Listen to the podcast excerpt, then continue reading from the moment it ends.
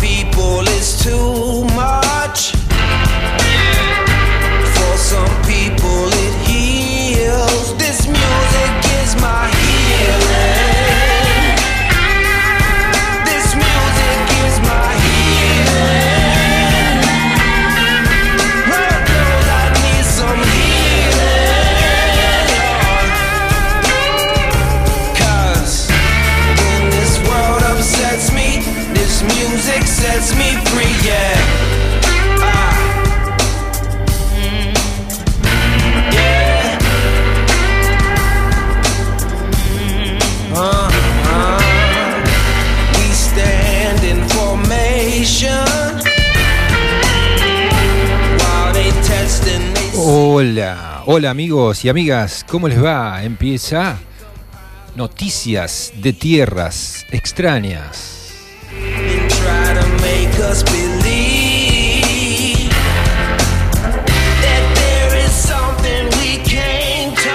Yo, Jorge X, doy comienzo a esta crónica, a esta bitácora de tierras extrañas que tenemos que conocer, por fin. ¿eh? Tierras que quizás habiten dentro nuestro, de tierras que quizás hayamos transitado y no, no nos dimos cuenta. Noticias de tierras extrañas por FM Estación Urbana 97.5 MHz los viernes a las 3 de la tarde.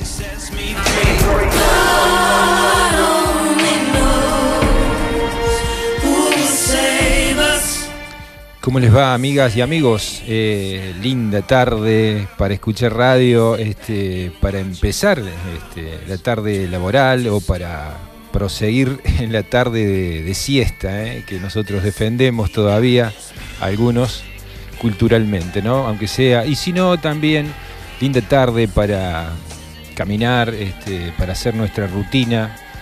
Hermosa, eh, casi una brisa suave para decirnos que, que todavía estamos en invierno, pero un día hermoso ¿eh? para escuchar noticias y música de tierras extrañas.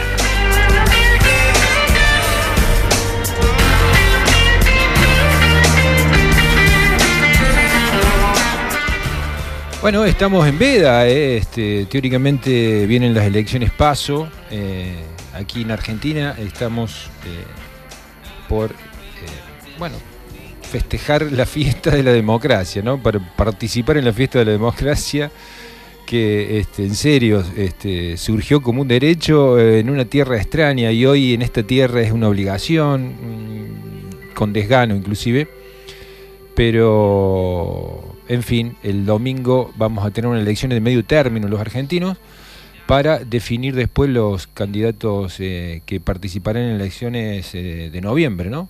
Para renovar la renovar la Cámara de, Diputados y de Senadores.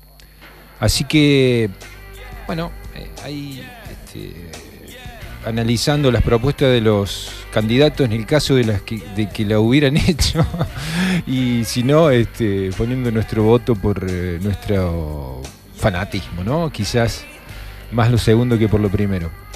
De todas formas, este, no solamente de elecciones vamos a hablar nosotros, sino de, otras, de otros temas. Vamos a charlar sobre, por ejemplo, la educación, ¿no? La educación en, en tiempos de pandemia, eh, que de alguna forma está en boca de todos, pero me parece sin ahondar eh, profundamente toda la problemática que quedó emergiendo en la pandemia, ¿no? Y que quizás tenga una en raíces mucho más allá de ella.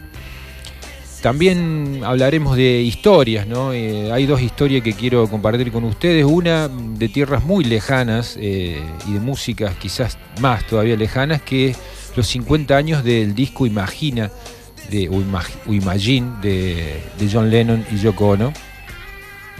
Que eso, si vos no tenés idea de lo que es, te, te lo contaré. Es realmente este, epopeyas de tierras y de historias y de tiempos y de músicas muy lejanas.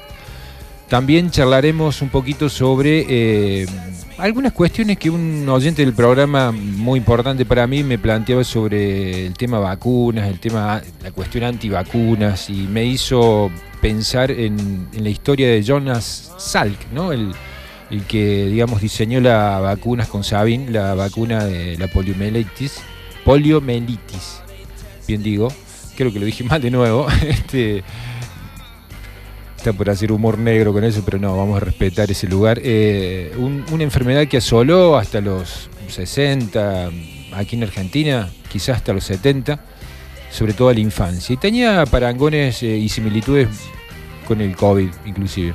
Lo vamos a charlar un poquito como para entender esto, ¿no? ¿Qué posición tomar con este fárrago de fake news y de, teorías conspirativas sobre las vacunas y laboratorios, etcétera, etcétera? Con una propuesta crítica, por supuesto, nada condescendiente, pero bien definida. También charlaremos sobre eh, noticias, ¿no? Noticias locales, internacionales eh, y, bueno, mucha música. También tengo una sorpresa eh, vinculada a cocinas, eh, recetas de cocinas de tierras extrañas. Pero comencemos con el programa sin tanto preámbulo. Vamos a pensar que la radio, como dice Borges, eh, es realmente hoy leía eso en un artículo de Borges y realmente me sentí identificado. Dice, este es mi postulado, dice Borges. Toda literatura es autobiográfica nosotros podríamos decir toda radio es autobiográfica finalmente. Todo es poético en cuanto nos confiesa un destino, en cuanto nos da una vislumbre de él. ¿eh? Entonces vamos con, siguiendo ese ejemplo de, de Borges, vamos con el último moicano de El Indio Solari.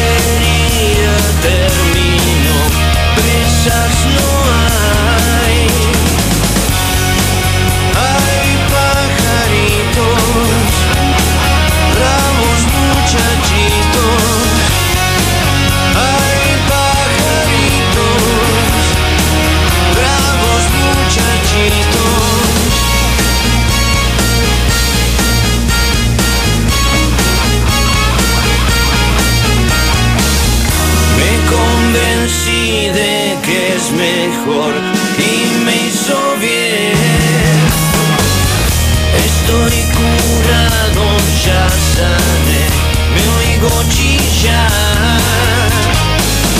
y tengo sueños de ratón y de terraza de hospital. Qué deliciosa sensación, sofocación sin desafíos.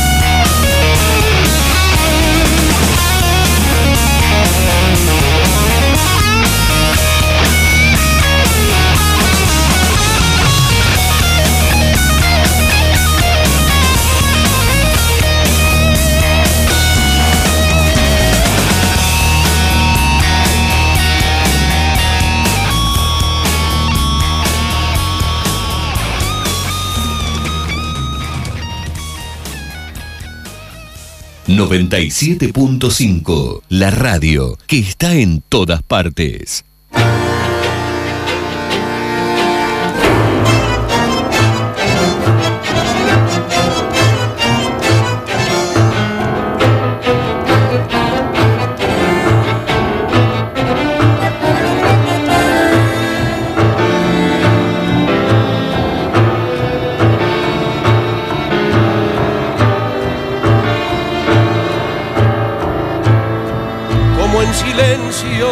Contramano, como invocando un suceso cierto. Enardecida, la audiencia insiste que salga y baile ese hombre muerto.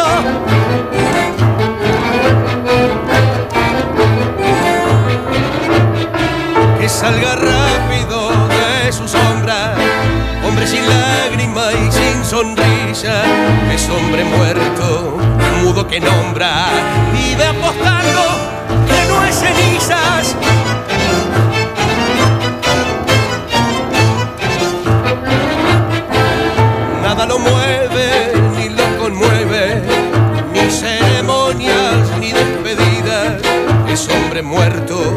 a nadie importa que de muerte en vida.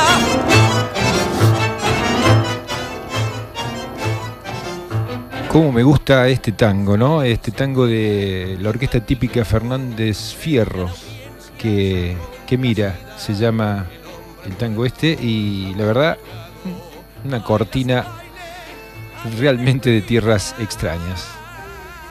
¿Cómo, cómo terminar la semana esta, ¿no? Informativamente.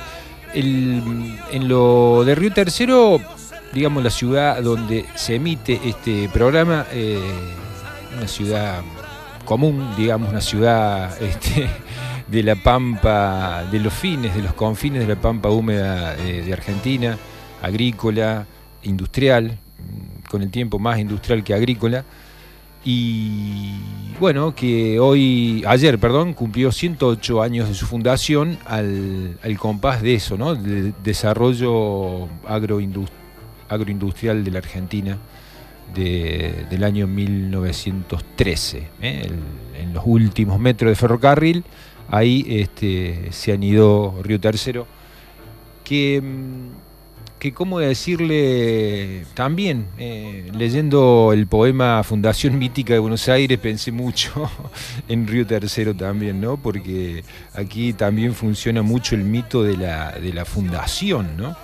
Este, eh, y bueno, eh, eso que supo ver hace muchísimos años, casi un siglo, Borges para Buenos Aires, este, no dejo de, de verlo aquí en, Río Tercero. Entonces me, animé a parafrasearlo, ¿no? Fundación mítica de Río Tercero. Y fue por ese río de sue- sueñera y de barro que las pruebas vinieron a fundarme la patria. Los hombres compartieron un pasado ilusorio. Solo falta una cosa, la vereda de enfrente. A mí sí me hace cuento que empezó Río Tercero. La juzgo eterna como el agua y el aire.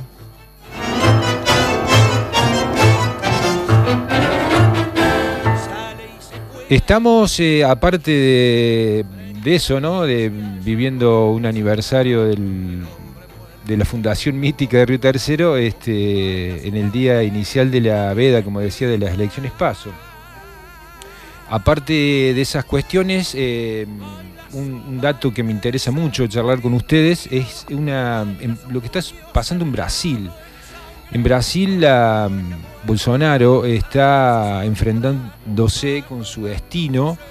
Eh, la política es un poquito eso, ¿no? Tratar de cambiar el destino este, o, hacerlo más miserable también, ¿no? Eh, en este caso se comenta que Bolsonaro eh, está sintiendo la crisis del, del coronavirus, ¿no? Del- de la pandemia que pegó de forma este, muy dolorosa en, en el país hermano, con cientos de miles de muertos también, en varios cientos de miles y, bueno, millones de infectados y la economía paralizada. Bueno, situación parecida a Argentina. Em, y bueno, eh, está ahí sufriendo un desgaste increíble y es una persona muy de derecha, digamos, muy medio fascista, que no reconoce las instituciones democráticas y está enfrentado abiertamente con la, con la Corte Suprema de, Brasil.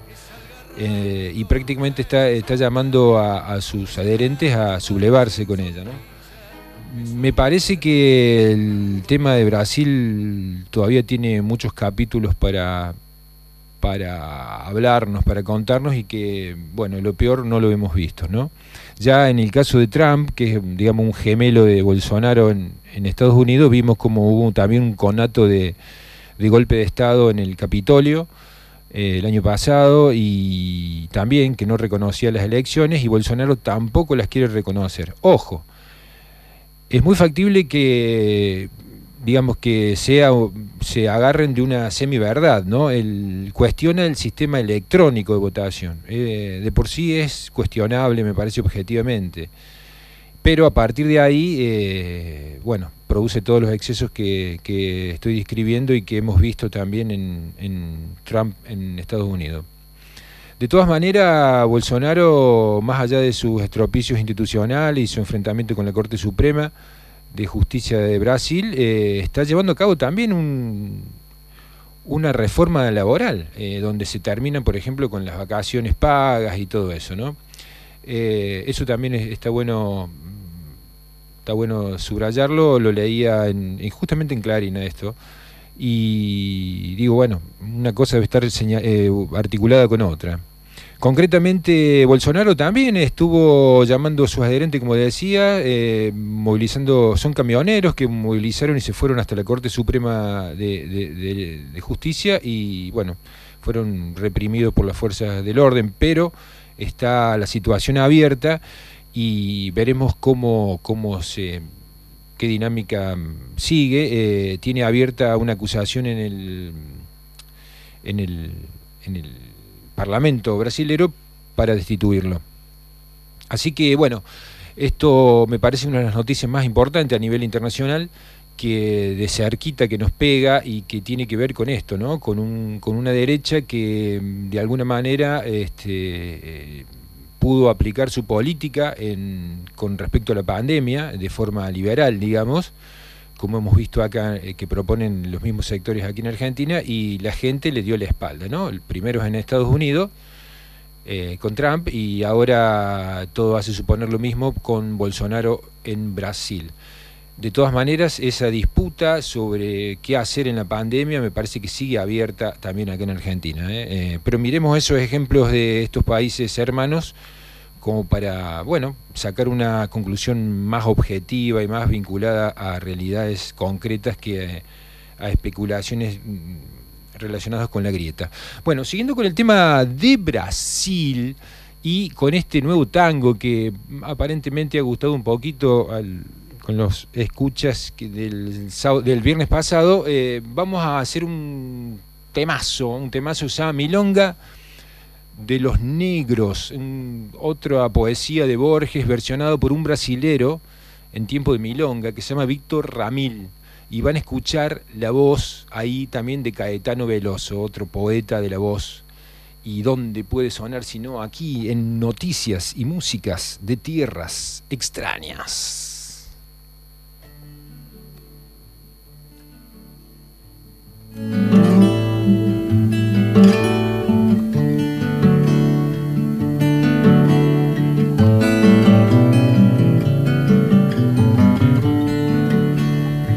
Alta la voz y animosa como si cantara flor. Hoy caballeros le canto a la gente de color. Mafil negro lo llamaban los ingleses y holandeses que aquí los desembarcaron al cabo de largos meses. En el barrio del retiro hubo mercado de esclavos de buena disposición y muchos salieron bravos. De su tierra de leones se olvidaron como niños y aquí los aquerenciaron la costumbre y los cariños. Cuando la patria nació, una mañana de mayo, el gaucho solo sabía hacer la guerra a caballo. Alguien pensó que los negros no eran ni zurdos ni ajenos y se formó el regimiento de pardos y de morenos. Sufrido regimiento que llevó el número 6 y del que dijo Ascasubi más bravo que gallo inglés. Y así fue que en la otra banda, esa morenada, al grito de Soler, atropelló en la carga del cerrito. Martín Fierro mató a un negro y es casi como si hubiera matado a todos. Sé de uno que murió por la bandera. De tarde en tarde en el sur me mira un rostro moreno, trabajado por los años y a la vez triste y sereno. A qué cielo de tambores y siestas largas se han ido, se los ha llevado el tiempo, el tiempo que se lo olvida. 97.5, la radio que está en todas partes.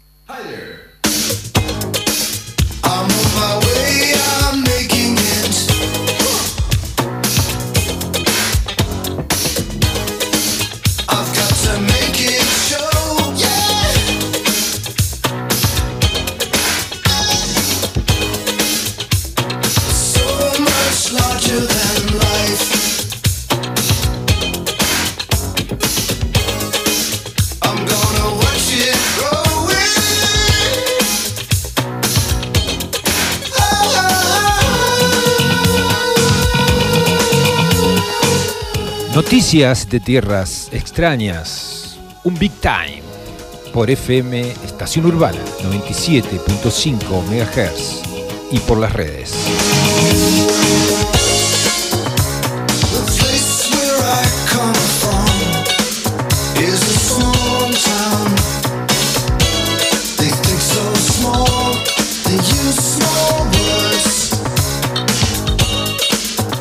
Noticias y músicas de tierras extrañas también se emite en formato de podcast por Spotify, por Google Podcast y otras plataformas.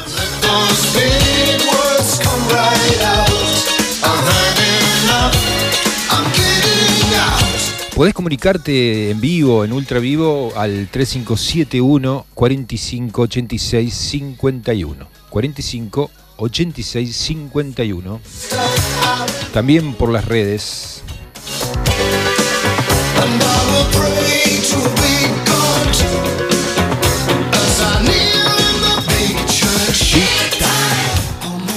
Bueno, sigue el programa, Jorge.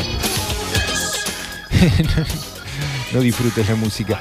Vos sabés que en la semana, ayer jugó Argentina y ganó 3 a 0 con un, digamos, una fiesta también exuberante de nuestro máximo ídolo futbolístico que es eh, Lionel Messi, que eh, marcó tres goles, que fue reconocido finalmente por la hinchada, este, bueno, tuvo su bautismo prácticamente después de largo tiempo de ser resistido con desconfianza, este, bueno, no casualmente después de la muerte de Diego, finalmente Leonel ocupa el trono de ídolo, máximo en el fútbol argentino. Bueno, concretamente en un partido, digamos, de, tono discreto, porque el rival es limitado en esta práctica, eh, pudo imponerse por tres goles, pero después se desarrolló una fiesta donde, eh, bueno, como decía, con baile, no baile no sé, pero con música y fue reconocido con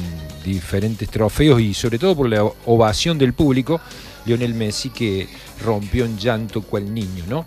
Este, uno es desconfiado, pero la gente, mis amigos, mis seres queridos, la gente que tengo alrededor, no, así que confiemos en ellos y creen en la, en la transparencia de ese, de ese llanto.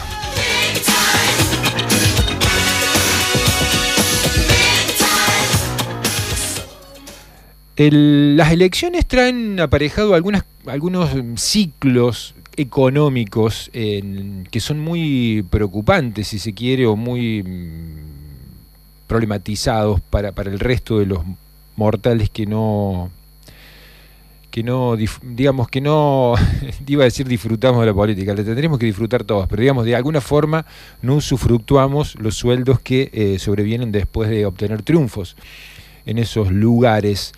El, problema más grande es la devaluación inminente que implica una elección, ¿eh? como un resorte que se contiene. Desgraciadamente, por supuesto, nosotros no creemos de la inevitabilidad de, los, de, los, de las malas cuestiones para el, para el bolsillo de la gente común, ¿no? Como por ahí también nos quieren hacer creer. Pero concretamente se está viendo, vamos a dar la noticia más plana, está aumentando mucho el dólar blue.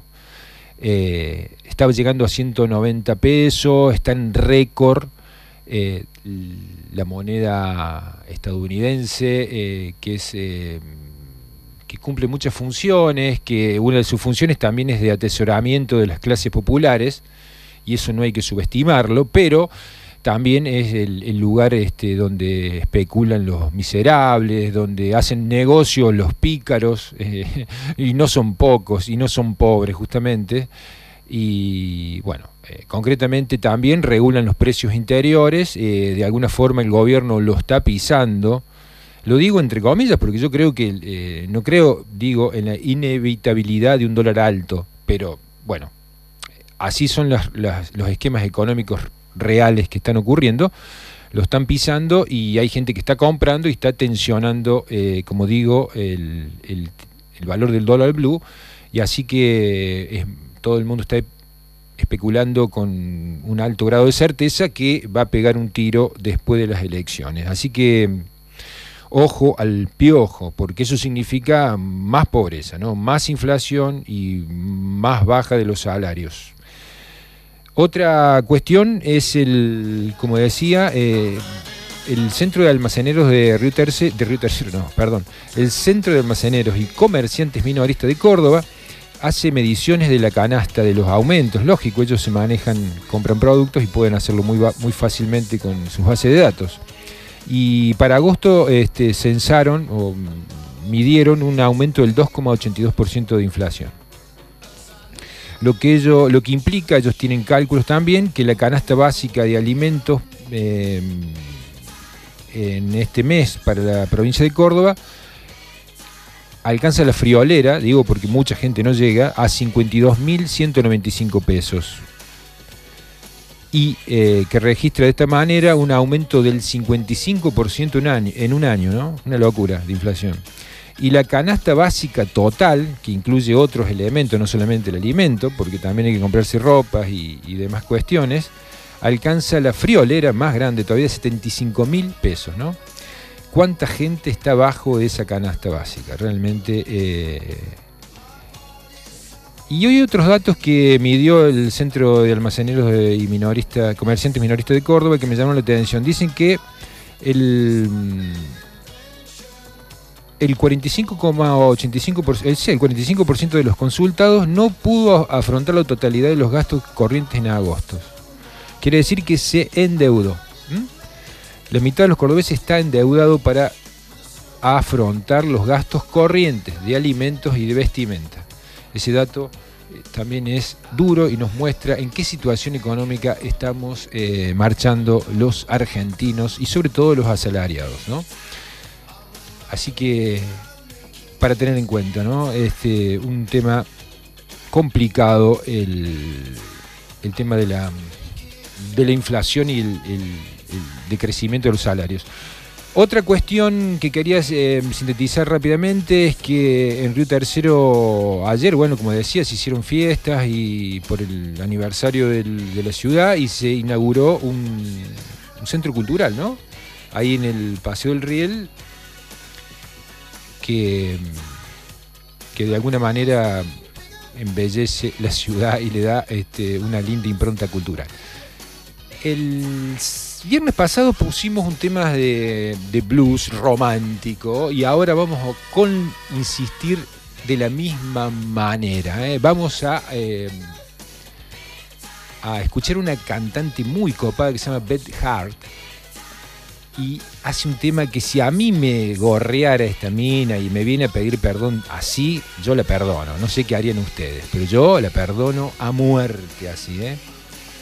Escuchemos eh, Ben Hart en Noticias de Tierras Extrañas, cuando son las tres y media de la tarde y usted está haciendo su rutina para adelgazar, para estar en forma, para cuidar la salud y nosotros te acompañamos.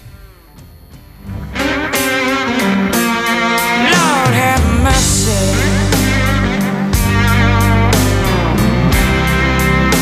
Lord have mercy on me.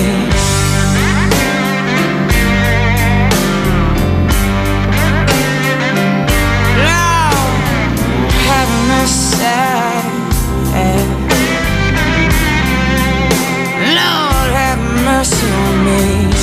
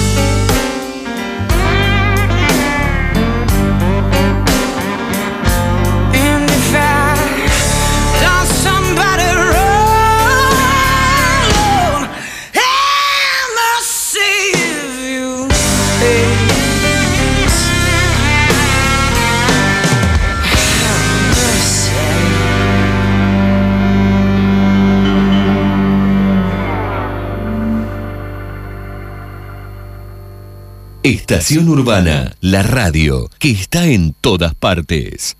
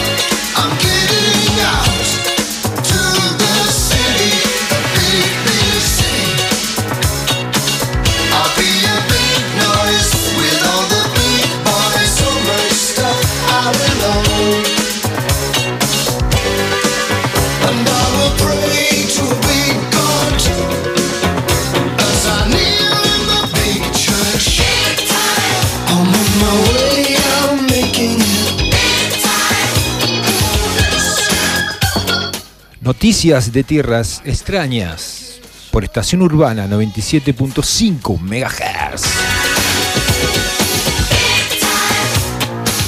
Noticias de tierras extrañas donde los seres andan por la calle, esos ogros andan acariciándose unos a otros.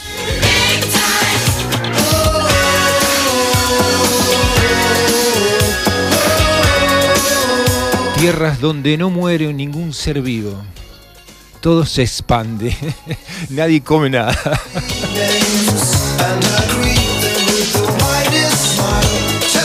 Re hippie la tierra extraña.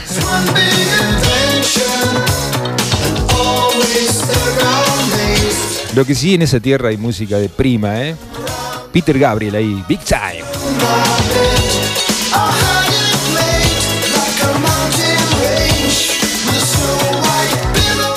Recuerden, vamos a charlar un poquito del tema vacunas, en el sentido, eh, había hecho un post en Instagram sobre el tema y me lo borraron, ¿no? Cómo está fuerte el tema de las redes sociales haciéndose las muy piolas con el tema de las fake y solo, solo han dado cabida a ellas. Pero bueno, con el tema de vacunas se están cuidando y se ve que hay un algoritmo ahí que detecta la palabra y, la, y te alerta de que no lo podés publicar.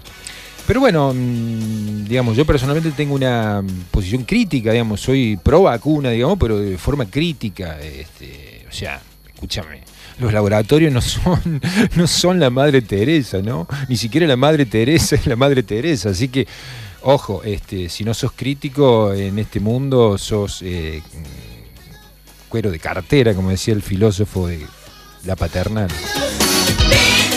Pero en serio, digamos, soy pro vacuna de forma crítica y quería hablar sobre hacer una comparación con la poliomielitis y los que desarrollaron la vacuna que terminaron con ella, ¿no? Tanto Sal como Sabin, para que mm, podamos aclararnos los que estamos un poco más, este, eh,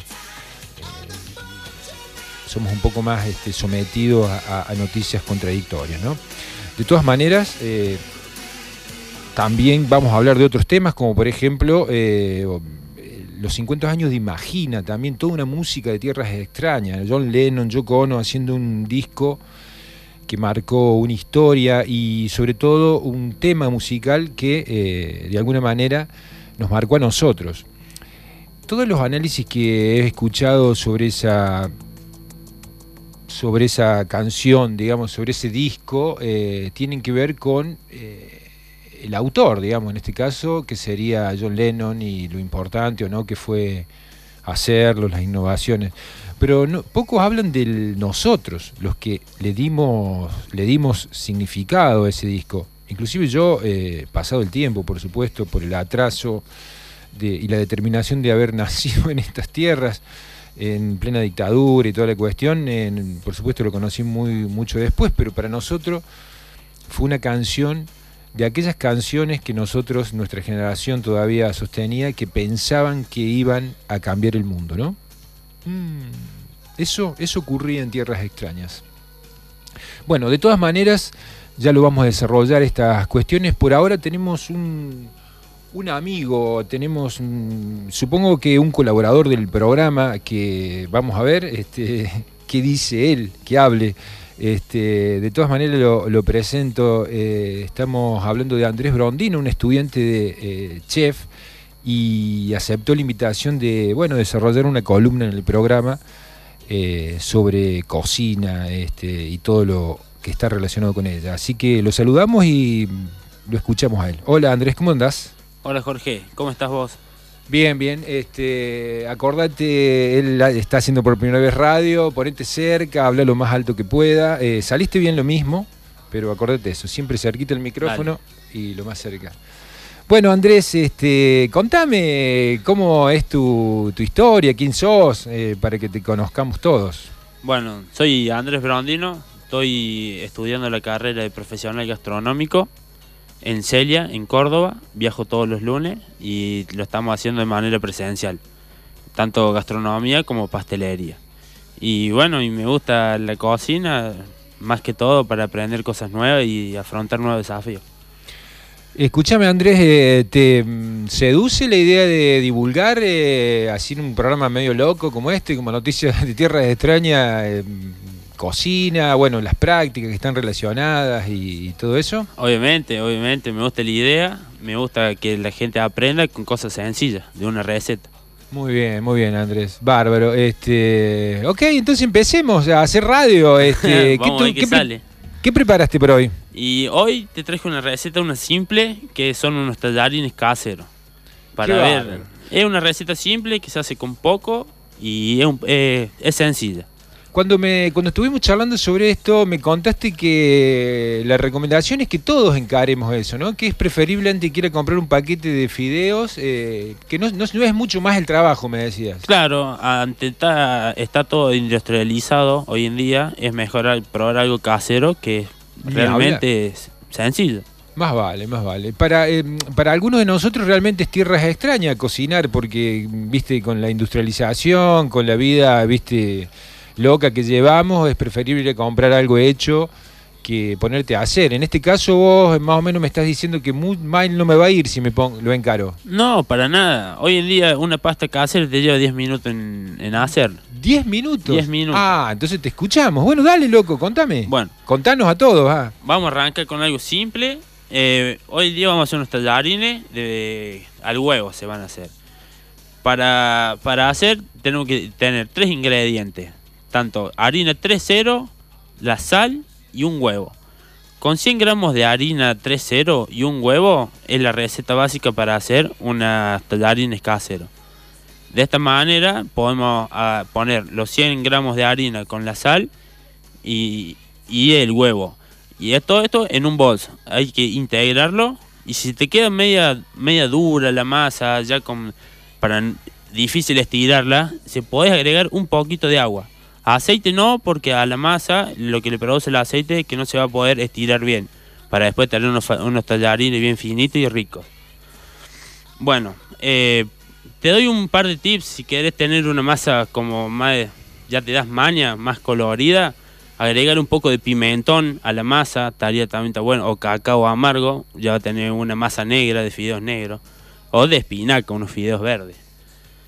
Eh, Escúchame, cacao negro, no, eh, el cacao es amargo realmente, Sí, no es, es dulce, amargo. ¿no es cierto? El chocolate es dulce, qué tonto que soy. está. Así que te sale una pasta negra con cacao negro, qué loco. Exactamente, es cacao en polvo que se le llama. Repetilo porque negro. por ahí, viste, la- eh, la- la- es refulgurante la noticia radiofónica y por ahí alguien Vamos nos muy perdimos. rápido, ¿no? No, no, no, vas bárbaro, vas genial, genial. Vamos. Pero repetime eso de para que ade, ade- ade- adheren- ade- Eh, sería cuando vos pones. esto se llama el mise en place. El mise en place es cada cosa en su lugar antes de preparar una receta. Esto, es- esto quiere decir que eh, son toda la- todos los ingredientes. A los ingredientes le agregas, en vez de ya tener una receta básica de harina, un huevo y la sal, le podés agregar un poquito de pimentón, te va a salir una masa roja. Si le agrega cacao amargo en polvo, te va a salir una masa negra, por ende que el cacao es negro. Y así sucesivamente, si podés probar con espinaca, te van a salir unos fideos verdes. Qué copado. Sí, espinaca vi a mi, a mi vieja, a mi abuela.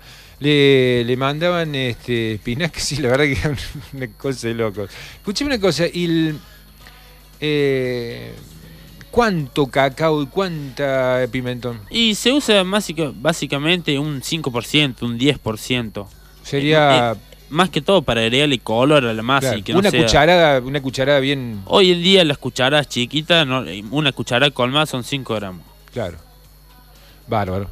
Bueno, no te interrumpo más. Eh, bueno, una vez cuando ya tenés la masa preparada, eh, llega el, pro- el proceso de es- estirar la masa. Esto lo podés hacer tanto como con un palo de amasar, o si no, no tenés nada en tu casa, con un envase de, vi- de vidrio, ya sea de botella o de vino, con la parte de atrás, te da, lo podías estirar. Vos sabés que te, te cuento, le- cuando vos me enseñaste a hacer una tarta que hice, Ajá, que sí, sí. la, la amasé con una botella que tengo. ¿Viste que te salvó? Justo, justo, no, nunca, no tengo vino en mi casa y justo había comprado una. Y ¿Estás seguro que no tenés vino? tenía una por casualidad y la usé. Sí, te, te- te sal- te sale del paso.